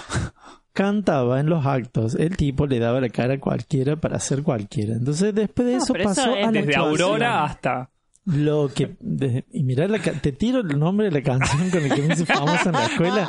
Señor Avión de Canta Niño. Ya ahí te das cuenta de qué época son. De- de Acá me, me prendí fuego. Pero ¿qué tiene interesante esto? Esa cuestión artística que uno trae, si se la fomentas de niño, en mi caso era bastante, no, no te dediques a esto, esto no, que esto vas a perder el tiempo. Sí. Entonces uno va como esquivando todo eso y, y queriendo Y sacarlo en algún reprimiendo un momento. poco por Pero ahí, yo ¿no? creo Sí, que sí, hay mucho eso, eh, lo- eh, por más que lo tengas adentro, en algún momento tu vida sale, tiene que salir. explota Porque, y bueno, eh, no. por eso me dedico a lo que me dedico, digamos, hace mucha cantidad de años. Y mm, después por motos propios empecé a estudiar danza, teatro, eh, teatro de títeres. Eh, Ah, mira. te- es bastante interesante el currículum cuando la gente lo lee, me dicen, ah, todo esto todo que esto haces, vos". esto es todo lo que haces. Después, mm, por el baile me fui, fui bailarín, coreógrafo, empecé a trabajar para grandes empresas y bueno, y, un día se me dio por esto del maquillaje. ¿Qué era? Era nuevo, era raro, me, me gustaba. El dibujo lo traigo incorporado, el color, la forma, que es lo básico. Y estudié. Hice un curso, inclusive con efectos especiales, látex, pelucas, casquetes, es bastante completo Es porque lo hice en Buenos sí. Aires. Y em, durmió por un tiempo esa rama hasta que un día dije, yo tengo un curso hecho de esto y me dediqué. Y bueno, hoy tengo mi estudio en el centro. Eh, le he peinado a algunas pelucas a algunas cosplayers de Córdoba que me han llevado para armar. He hecho algunas cosas a pedido, que también es interesante eso, porque por ahí los chicos tienen ganas, pero no saben cómo hacerlo. Eh, y cuando se encuentran con un mercado que hay alguien que se dedica, los matan con el precio Sí. y ahí es donde empiezan como, a, bueno, no, me pongo esto porque no lo puedo hacer.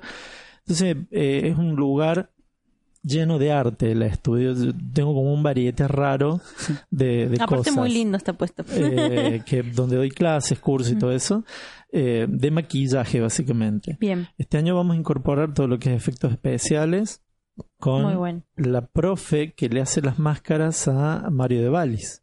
Ah, Ah, muy zarpado. bien. Es un nivel bastante Pro. alto para Córdoba. Porque Sí. viene de Buenos Aires, Porque ella no se vino a vivir a Córdoba y no hay quien se dedique No, a eso. Entonces, eh, esa profe la incorpora, es muy amiga y bueno, Qué zarpado. vamos a estar haciendo eso en lo que va del año. Ella tiene que como acomodarse y largar nada Claro. más.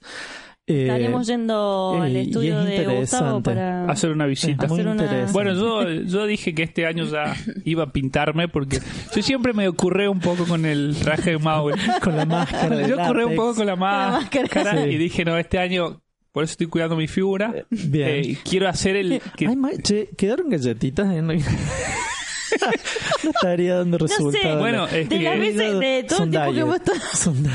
No, son, Son- livianas, por suerte. son livianas, son light. Bien, bien. Eh, pero sí, Las cada vez que estaba hablando con vos, viste, miraba de reojo Sí, y estaba como- tomando es mate que con la galletita. digamos, cuando hay Claro. Chewbacca. Vader, Citripio. No, no me Claro. puedo resistir No, a no, eso. Para nada. Eh, y dije, no, este año me, me quiero pintar. eh, y después cuando, cuando te vi a vos en el, en el evento este que contaste pintado, realmente eh, cambia. O sea, Sí, la expresión sí, de, de- sí, de sí. la cara pintada es porque es tu cara pintada, o sea, es perfecta. Sos vos, sos Tu vos, cara me suena. era. Tu cara me Todos suena. decían, ¿quién es? Eh. Y entró Gustavo y dijeron, ¿qué? ¿Qué? Yo me acuerdo que vos pasó? viniste corriendo y me dijiste, vení, saludame. Y yo no, no me Eh, quería pará, ¿quién acercar sos porque vos? digo, no, no, porque tenía todo rojo. Digo, me va a dejar la cara. Le voy a- quedar todo. No, usó No, un no, material no, que, todo, que mirá, no es dice, no, no te transferible. manches, sí, estaba se seca y... yo, o sea, Sí. estaba anonadada porque no te reconocí. Digo, ¿es Gustavo o no es Gustavo? Sí, es un, es un producto No, que, que traigo una marca que traigo a Buenos Aires que no se transfiere. No, no, Eh, o sea, que se impecable. queda seco no, no, y no se corre impecable. por más que se haga roce, o sea, no, no hay forma que se salga, a no ser que después te lo laves con agua y jabón, pero... Claro, no, no, pero... Eh, ¿Y eso sale o cuántas Sí. semanas? No, no, no sale. Estás sale, con el sale traje de perfecto. Mauro, No, digamos. No, en un ratito. Iba a la facu así. 15 días. Bueno, Daba clases así eso con es lo cara de que. Claro volviendo a lo de lo que es todo el eh, maquillaje y pintura, le Sí, que escuchaba... hay mucho riesgo en eso, que Mm. me gustaría hacer como un paréntesis en esto, porque los chicos por ahí mezclan crema con eh, Colorantes. colorante para torta Es y eso te, te- primero que te tiñe la piel porque el pigmento entra a la piel porque la, la piel la absorbe y te deja Sí. manchada por un- hasta que se te renueva la piel, que en esto es una cuestión técnica. Sí, Cada 15 días uno renueva la piel en parcial, depende del, de- de- del tipo de piel que tenga. Imagínate que estás 15 días y te haces una soca. Claro. Olvídate. No hay forma. Sí, sí, sí. Bueno, No, eso no, es lo no que escuchaba la esas mm, cosas. hicieron, bueno, no sé, no vieron todavía Guardianes, eh, yo fui a ver Guardianes de la Galaxia. Sí. Eh, y vi, bueno, yo la tengo allá arriba, Gamora me encanta. Eh, me encanta su, su cosplay, me encanta su personaje, me encanta la actriz también porque es muy copada la Sí. mina. Eh, y hay un video, un, un clip, donde ella habla que decía que habían hecho un gran avance porque ella tiene solamente pintado el cuello, parte de, de- Claro, del lo que pecho, se ve de piel. lo que se ve de piel, eh, tres cuartos, medio brazo. Sí, de- Sí, el del, an- antebrazo. del antebrazo a la mano. eh, un poco la, la La- cintura y nada sí. más. Eh, bueno, y la cara, ni hablar, ¿no? Eh, pero ella hablaba que de Guardianes de la Galaxia la 1 a, a esta de la 2, en la 1 se tardaban 5, 5 horas y media en terminar de maquillarla. Claro, eso te iba a Porque no preguntar. tiene, no Ah, tiene ahí viene la cuernitos ni nada. técnica. Claro, no, no tiene cuernitos ni nada. Ella tiene es su cara. Su cali- su- tiene su- un par de como de Ujú. liñitas que son rasgos como de, de la misma De raza especie, de ella, de sí. la especie, pero no es nada, digamos, chiquichihuahua. Su pelo es su pelo, tiene un Imagínate poco... Mystic de los X-Men. Claro. Bueno, Cuerpo entero, body painting entero. Se les descompuso en la primer prueba de maquillaje, se desmayó porque tuvo una reacción alérgica. Entonces, ¿qué? Porque no quedaba nada de piel para que respire. Respire. Claro. Entonces, ¿qué hicieron? Le aplicaron partes en látex. La- Ah, las, el- como las escamas que ella tiene, Sí. hacen de, De de, res- de respiro de la piel. Porque era totalmente maquillada. La actriz se, se les desmayó por eso en la prueba de maquillaje. Entonces dijeron, no, no puede ir Hay que toda. hacer algo. Claro, pero tanto te tapa el, el- el sí. color. Sí, sí, y sobre todo ese producto que usan ellos que no necesita tanto retoque. Claro, porque, Porque por eso entre queda toma tan... se ve tan liso, bueno, tan parece perfecto. piel. es piel. El Ah. efecto es que se ven hasta los poros Sí. de, la misma piel de la, de la modelo. Entonces, ¿qué hicieron con el que, no me acuerdo el nombre, es el que es el que tiene los símbolos angélicos que desaparece y aparece en X-Men? Ah, eh... Tiene un, bueno, ese personaje en particular ¿Qué es eh, tiene mucho aplique de látex porque necesitaban tener todos los símbolos en la piel.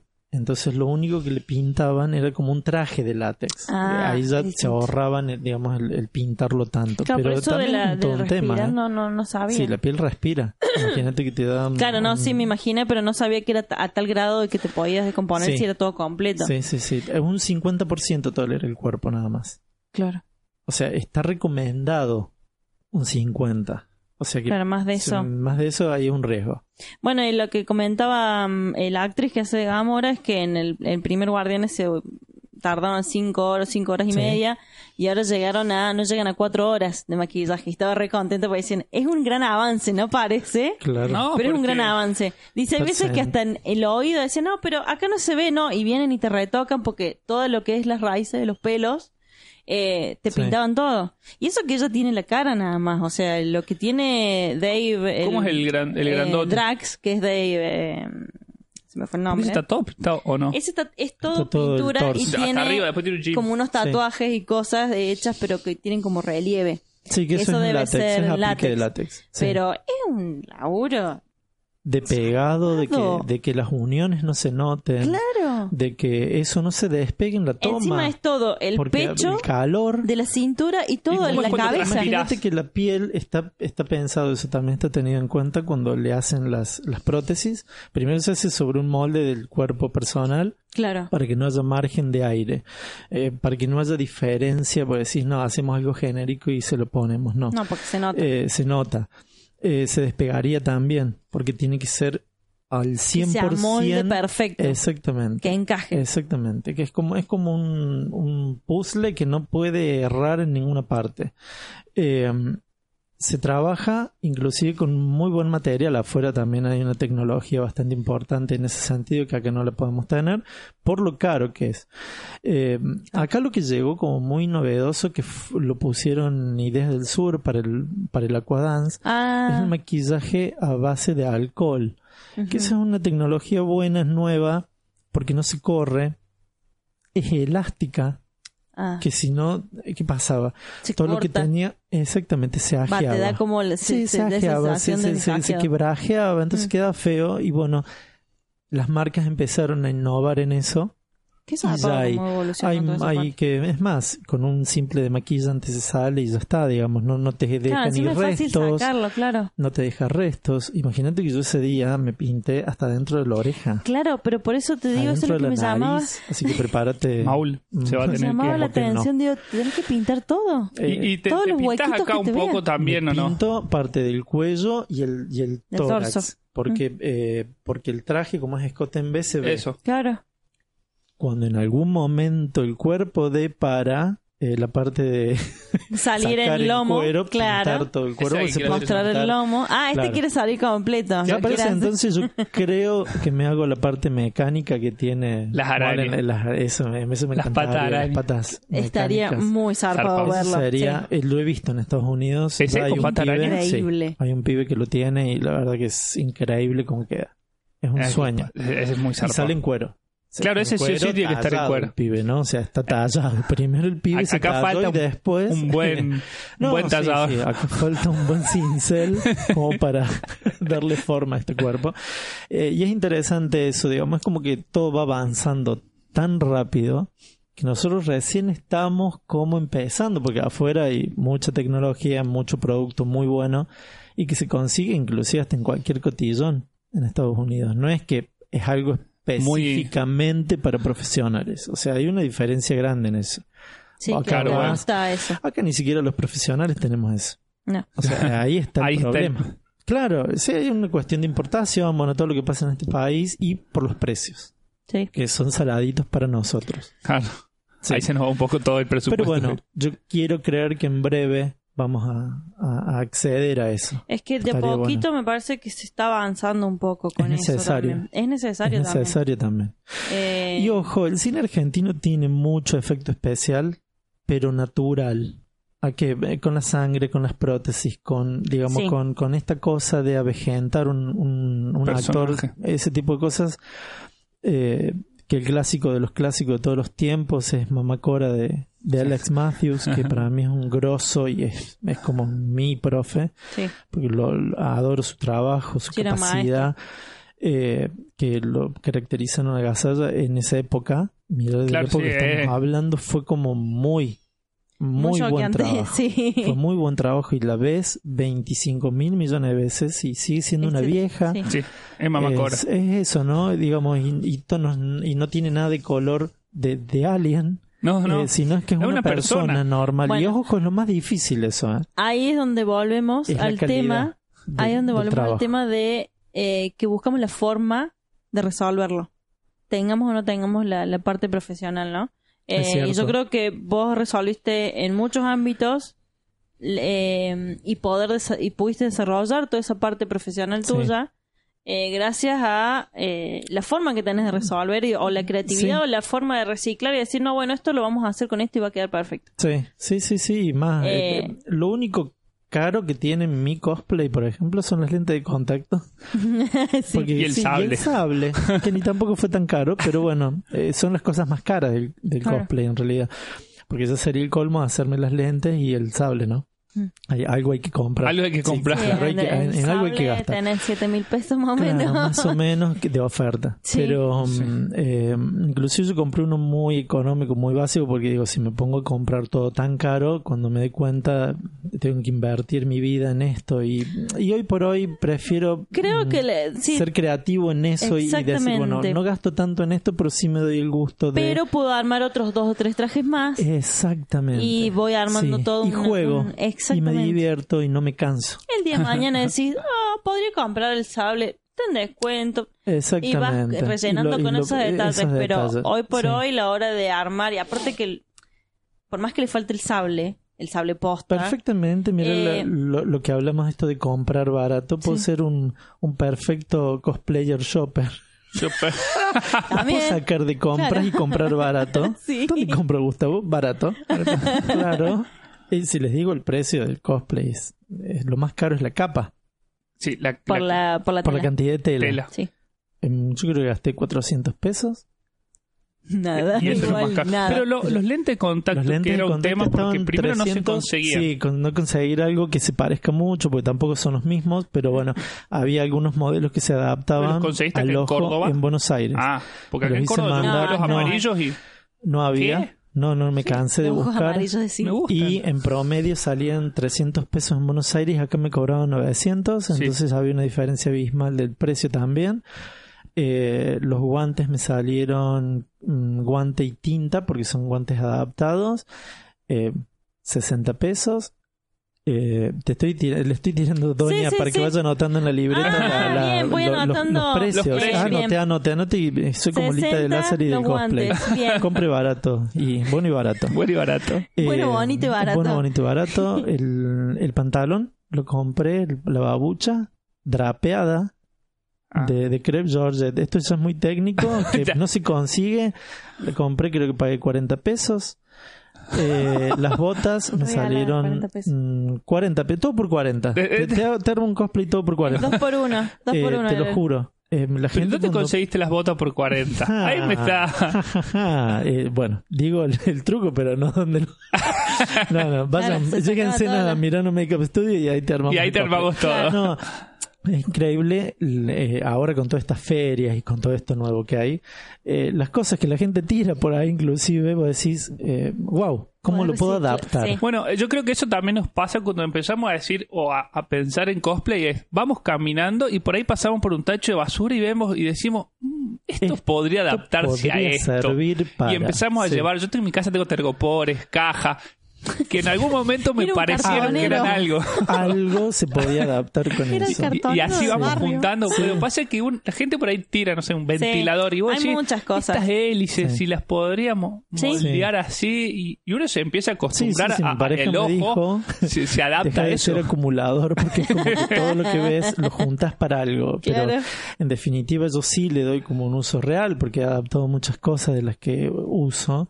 Eh, es más, la chaquetilla también la compré, una chaquetilla de los años 80, eh, como en un crepe Georgette de raso, muy raro. Es único, me parece. Único manga murciélago que cuando vos lo no abrís que igual que lo que tiene el, el tipo. o sea, yo digo, a ver, ¿No? había que buscarlo muy, muy específico, Sí. pero yo fui por mu- muchas ferias y me daba con cosas que, como dice Juan, las podemos adaptar. Y, y digo, esto ah, daba- esto iba, sirve pero para, esto puede, esto es ta, ta, ta, y cuando terminé haciendo solamente eh, que el cinto le hice una adaptación porque es un cinto comprado de cuero Sí. en una feria y le puse las tachas con todas las, Con las tiritas. las- las tiritas de, de cuero. Eh, qué sé yo, no sé qué otro detalle más tiene, pero eh, mucha cosa de, de adaptar. ¿Qué hice? Saqué el molde, le pedí a una amiga que, que tiene la máquina para que aparte la capa no se te desarme, porque pasa eso, que eh, La capa tenés que llevar una capa bien, que tenga el movimiento, Que tenga el peso. Y, el, El peso peso, el corte justo para que cuando gire se vea lindo. Y la capa de Maul una, tiene una- un- una estructura muy un- interesante de trabajo. Un tablillado, que vos sabrás el... El drapeado el que tiene, que es lo tiene, lo que no es mi- lisa, no es lisa, eh, pero en la película parece lisa. Es rarísimo que no se notara eso. Porque no es lisa. no es Yo lisa. me enteré que era grapeado cuando vos me dijiste que era Sí, grapeado. Si eso no, se llama eh, no. Soleil. Llama. eso era. Me Soleil, que lo, lo inventaron los egipcios, que les puedo dar una clase si quieren y tienen No, tiempo de cómo se para hace. Un Eh, par de podcasts más Vos acá. sabés que en serio es interesante Sí. esa tela, eh, se moja y se pliega en madera, así lo hacían ellos y lograban esos plisados de las alas egipcias típicas. Es un trabajo muy artesanal, bueno, las máquinas ahora lo hacen directamente Sí. porque el tejido se adapta. Entonces, eh, la capa esa tenía la parte de cuerpo, digamos, lo que es el, el vuelo Sí, eh, era así. de la capa, es toda plisada, no es lisa. No es lisa. Eh, y lo descubrí mediante fotos. Sí, porque sí, no, yo película también- se ve no liso. sé, no se aprecia. No se nota. Bueno, y así Pero es como también todo. porque es todo negro. todo negro, es muy rápida las escenas, el tipo la tiene poca Está todo Se la el saca rápido. se la, se saca rápido. Entonces, como que, wow, te perdés muchos detalles que en el libro, gracias a, a Gracias. nuestra tía Trisha Vegar, que me desayuné con mucha cosa artesanal. Hay un traje de Padme eh, estilo hippie. Que le Estilo yo, hippie. sí, que está hecho en telar.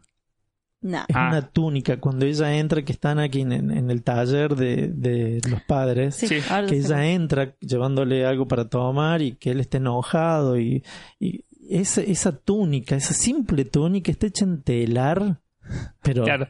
Es un trabajo que no se puede, y casi que ni Y que- se y que nota. salen No, ni se nota. Dos Segundos. segundos. Dos segundos. Entonces vos decís, wow, qué interesante todo lo que hay por detrás de esto, ¿no? Sí, eso es lo que iba a destacar de lo que habíamos hablado antes con respecto al a, a cómo se destaca todo eso en la trilogía nueva. Porque mm, es más, tenés un montón de escenarios de vestuarios y cosas, como el traje de Padme y demás, que tenés millones de vestuarios para ella, para cada ocasión, para cada evento. fue. Momento, sí. Amidala Gloriosa. fue- es el personaje. reina. esa- sí. Em, Estuvo muy bien pensado desde lo visual. y tenés, exactamente. Porque no hacía nada. Estaba parada, Pare, pare. hablaba su, Palma. su, su- su cara, su cara de deprimida y era todo. La- eh, digamos, el personaje tenía que tener una impronta. Si no pasaba sin pena y gloria, porque eh, Totalmente. así. Sí. Y, y con la veías aparecer y era wow. Era como una. Cada toma Muy era imponente. cambiarla entera para que cada escena, ¿no? Que es muy, muy increíble eso. Yo creo que ella no, no, em, sí, no emitía mucha palabra, sobre todo cuando estaba con todos esos trajes Sí. todos imponentes, pero transmitía mucho con lo visual. Creo que la idea era eso. netamente visual. Eh, Sí. Imponía mucho con el traje que tenía, como el, del- el de las bolas que tiene acá abajo. que tiene que es luces, el que, que está tiene las mirando luces, la ventana, mirando esa la ventana, escena y es es maravillosa. Una escena en particular que Nada ella está mirando parada. la ventana y decís, es, es, un sueño. increíble. No. Y así tenés un montón de, de cosas. Uno de, los, de las cuestiones pendientes que tengo es visitar esos palacios. Sí, Yo estuve ahí en España. En España no estuve ahí de ir a uno de lugares. esos, al de Nabú, porque Sí. está ahí en. Ahora no va a salir, no es Valencia, pero. Bueno, Se pero está por ahí. Sí, se filmó en, en dos, en uno en Italia, una parte, y el otro es en España. En España. Sí, cuando ellos viajan, que llegan, eh, de, de- así como de incógnito, que están medios como de, de refugiados, Sí. ese es el de España, que es un- en el patio general, ese que se ve en una galería, Una y después galería. se acopló la parte interna, es uno en Italia, por los mármoles, y bueno. O sea, no tenemos, no, en Argentina no, no podrían grabar, Se salvo en- complicaría. sí, un poquito, ¿no? Lo Acá más- por ahí las montañas, y por ahí las sierras, sí, mucho, mucho eh, campo, mucho, mucho, campo. sí, tenemos mucho campo verde. y mucho campo, mucho campo. Pero bueno, básicamente Ah, eh, capaz que en alguno en vengan algún momento puede ser para- que- no sé. que se había, había rumores. Rumores. Sí, me acuerdo. Sí, pero no me habló. acuerdo si era acá o era en Chile. Eh, Era entre, era entre, la sí, cordillera. en la cordillera. Entre la cordillera, Sí. más que nada la Sí, cordillera. sí, porque sí. estaban los mendocinos estaban preparando para para que para que la gente llegara y se instalara y Ay. al final no pasó nada. Sí, amigos que viven allá me, me decían estaban todos como wow, en cualquier momento vienen y no no pasó nada. Nunca, nunca. Ya va a venir, va a venir el día, me parece, ¿no? Ya, Sí, ya sí, sí, van por todo el mundo. Porque están tratando de meter también escenarios y cosas de lugares que nunca se han visto. O sea, por ejemplo, eh, no sé, Rogue One, cuando armaron todo el, escena- el escenario de Scarif, Mm. que son las playas de... mm, ah, se me fue el nombre ahora. Eh, pero son unas playas que eh, es muy raro turísticamente porque están Desoladas. en desoladas, son un par de islitas sueltas porque Claro. son puntitos en el mapa. Claro, no son turísticas. Para o sea, poder son turísticas, explotar. pero claro. de hecho hasta tienen riesgo de desaparecer de acá en un, un par de Sí. años porque un son muy pequeñas. más y, sí. y ya está, desaparecen, Sí. pero son hermosas las playas. Y están Y más si te buscando... la imaginas con los AT-AT así. No, Chao, no, no, sí. bueno, el, el punto de vista de Garrett es increíble. Sí. O sea, es el mismo director de Godzilla, de la Yankee, y se nota la, la, la- la diferencia de perspectiva entre un bicho gigante que tenés que te viene caminando y vos así chiquitito. Sí. Tiene muy bien eh, cómo encarar el ángulo y la perspectiva. Eh, pero bueno, volviendo a los, a los cosplays y lo- los trajes y las cosas, eh, creo que tenemos como para hablar mucho más todavía. Muchos capítulos. Muchos capítulos más, así Sí, que es, es- muy diverso el, el universo y si vos te, te pones a analizar eh, estéticas, razas, estilos, es increíble que una película que podría ser genérica, Exactamente. que los trajes no digan nada, tienen hasta estilo. Sí. Y Adaptaron... los hacen especiales y particulares. Exactamente. Sí, sí. Eh, Podríamos dedicar algún, algún episodio por ahí a hablar de los Ewok en particular o hablar de alguna raza como para incorporarla y decir, bueno, que no esta sea, raza inclusive viene- que no sea tan conocida. Eh, a mí me interesa Claro, mucho. hay ¿sabes mucho. qué? Yo soy muy fanático de los que están atrás de los principales. Sí. Bueno, es que si agarramos me- la eh, cantina o eh, el Palacio eh, de o el Java, Palacio- Palacio nos de podemos Java hacer un Sí. festín de personajes Sí, sí. que aparecieron en caneos de segundo y Sí, tuvieron sí. un trabajo. Eh, yo leí en una nota que le hacían a George Lucas cuando hablaba de, de los personajes de la cantina y él decía yo quería que estén reflejados muchos de los personajes de mis películas de terror. Por eso está el hombre lobo, por eso hay muchos personajes que a él le habían gustado y dijo, yo los pongo porque la cantina era un lugar que podía ir cualquiera. Sí, porque es en una galaxia Entonces, X, que es en un lugar X, que personajes. vas a saber quiénes se cruzarían. Eh, y es que es increíble eso, porque mira que bueno, un lugar como una cantina, que todo el mundo va a una cantina, acá y en cualquier lugar del mundo, te encuentras con gente de todo el mundo. Y vos decís, Sí. ¿por qué en otro No universo pasaría. paralelo no, ¿Por no sucedería? pasaría? Y ahí es donde justamente Eh. explotan el recurso al full con respecto a incorporar razas y, Sí. y eh, Y, figu- diferencias y figuras para vender. Y figuras para ver. Muchas figuras para vender que están a la venta, diría. Sí. Algunas cosas estarían a la venta. Sí, sí, es, es, es muy vasto y es, es muy rico en eso. Sobre todo lo visual. Eh, Sí. Amo esta trilogía por eso. Que me parece que lo he visto un poco eh, plasmado en lo que fue Force Awakens. En, en la cantina nueva que hicieron. Sí. Pero me sigo quedando con la vieja. Tiene más nostalgia. Me sigo quedando con la vieja. Me parece que Sí, es to- sí. el factor nostalgia. Pero eh, no sé, es la música de la cantina. Sí. Es eh, el- Eh, los que estaban es tocando. la banda. La, la banda de la cantina. Y lo veo acá y están tocando un reggae. Eh, eh, ¿Cómo Es se más dice? moderna. Bossa. Uh, Es sí. un bossa. Un voz espacial. Sí. espacial que te quedas. What the fuck? Sí. Pero, qué sé yo. eh, está bueno. Pero no sé Sí. si me parece que me llama más la atención. Fue más adornado esta época, inclusive la... Como tiene la, ese toque más. la, la que la que manda el dato al imperio Sí, bueno, esa. Esa. ese Sí. personaje en particular es demasiado sexy para ser Star Wars Sí. Le Porque mete no- muy le, pone muy, muy- una Porque- impronta de que es alguien que está ahí trabajando, vas a saber de qué. Claro. Porque está con un bicho raro sentada ahí, entonces cuando ve la situación va y pasa el dato y es increíble cómo la misma modelo, que es muy conocida, eh, la adaptaron en- eh, con muy pocas cosas porque se la Claro. reconoce muy fácilmente, entonces es una estética muy, inclusive, muy modelo. Que en, Sí. en Star Wars que no, se tenía veía eso. eso. No, no, No, no, no. es muy, muy ayornada este, porque es como que pasó mucho tiempo de aquello a esto y fue evolucionando a otra estética, que también es, es interesante. Eh, también los trajes de los droides son distintos. Eh, los droides nuevos. Sí. Es como hay, hay mucha cosa de, de- de interesante por, por ver. Pero Bueno, para cosplay hay cosas increíbles el- que casi que ni se ven. Sí, el que me hubiese gustado ver, pero en posta era eh, que, bueno, es un droide Imperial, que era K2SO, que es el nuevo de Rogue One, pero mm, es como que es imposible verlo físicamente, porque hay no, un no chico en da... Estados Unidos que ya lo hizo. Oh, por Dios. Sí. Ah, eso yo no sabía. En Instagram lo vi. Camina y todo. Ay, y el chico. no. eh, Pero el se chico lo es adapta- flaco, alto. No, porque no lo usa él, sino es que es una estructura que la mueve desde atrás. Viene a ser muy ¿Es parecido parecido al Grievous? al de, al de ¿Por qué? Grievous. Ah, de Que- Grievous. de Grievous Porque yo que lo lo vi. hicieron porque se esconde atrás de la capa. Entonces, va como atrás en la, en joroba de ¿Es Grievous. el mismo Claro. No, no sé si es el mismo, pero la verdad Ah, no vi quién lo hizo, pero lo vi en Instagram y el chico camina en su habitación con el, con el droide el- este y lo ves y se mueve. Está, es Yo interesante buscar, eso como entonces. Cosplay. También es un recurso teatral. Eso Ahí tiene es otra donde cosa. uno le... eh, exactamente, porque hay que saber manejar eh, la, la- la estructura como para que no te quede que o mueve la mano o la pata. Es, Y que es claro, raro. que tenga una, que tenga un movimiento, que tenga una, un, un gesto. laburo. Esto es un laburo aparte. Sí, sí, sí, sí. Eh, no, ya lo, vi, lo dejen a todo para después colgarlo en la página. Así que, pero bueno. Eh, bueno, hay tantas cosas para seguir desarrollando y hablar mucho. y que seguramente te vamos a tener de vuelta, Bus, porque es un Cuando gusto gusten. tenerte acá y, y bueno, y charlamos acá entre amigos con Chalmun.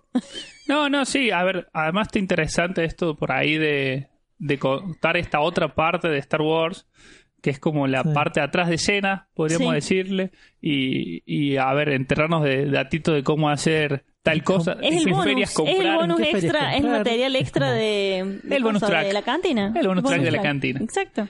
Eh, Y como dice Eh, Gustavo, está bueno para investigar después por ahí, no sé, agarrarla, hacer un programa de la cantina, hacer un programa de, Del del Palacio de Java. y hablar de todos los personajes que, Y que te nunca se hacemos el, hablaron. el programa de Art Attack. De- ah, ahí está, ahí de me la gustó, Ah, me gustó mucho. me Sí. gustó eso. ¿Cómo hacer tu cosplay? ¿Cómo hacer tu cosplay? Te Sí, tiramos es los tips. interesante. Tips. Tiramos un tip. Anótate todo. Sí, no, es, es muy interesante y, y es más, em, yo tenía planeado hacer un, un taller de cosplay en el estudio, que por una cuestión física no lo puedo hacer porque es pequeño el espacio todavía, Ah. pero bueno, vamos viendo más adelante si crece y eh, tenía muchas ganas de, de- de hacer eso. Y ya va a llegar el de- momento, porque es, es- es- hay mucha gente interesada en, en, en divertirse y en hacer su propio cosplay, porque tiene otra energía, le pones tu impronta, tu, tu, tu amor, que le digo yo a las cosas, Sí. que no es lo mismo que Y ir, comprarlo, que pasar la tarjeta y listo. No, No, no, es, no, eh, tiene otra Justamente magia. es el proceso lo que te, divierte sí. más que tenerlo ya terminado. Sí, Y creo que uno sí. lo valora. Lo valora más porque lo forma. hiciste vos. Sí. Es Tuyo. tuyo. Es parte de vos. Sí, sí. Eh, pero bueno, ya vamos a hacer entonces un par de capítulos más después. Eh, lo vamos a invitar a Gustavo nuevamente. Estaría bueno que Y te hablar todo comenten eh, la gente que quiere saber.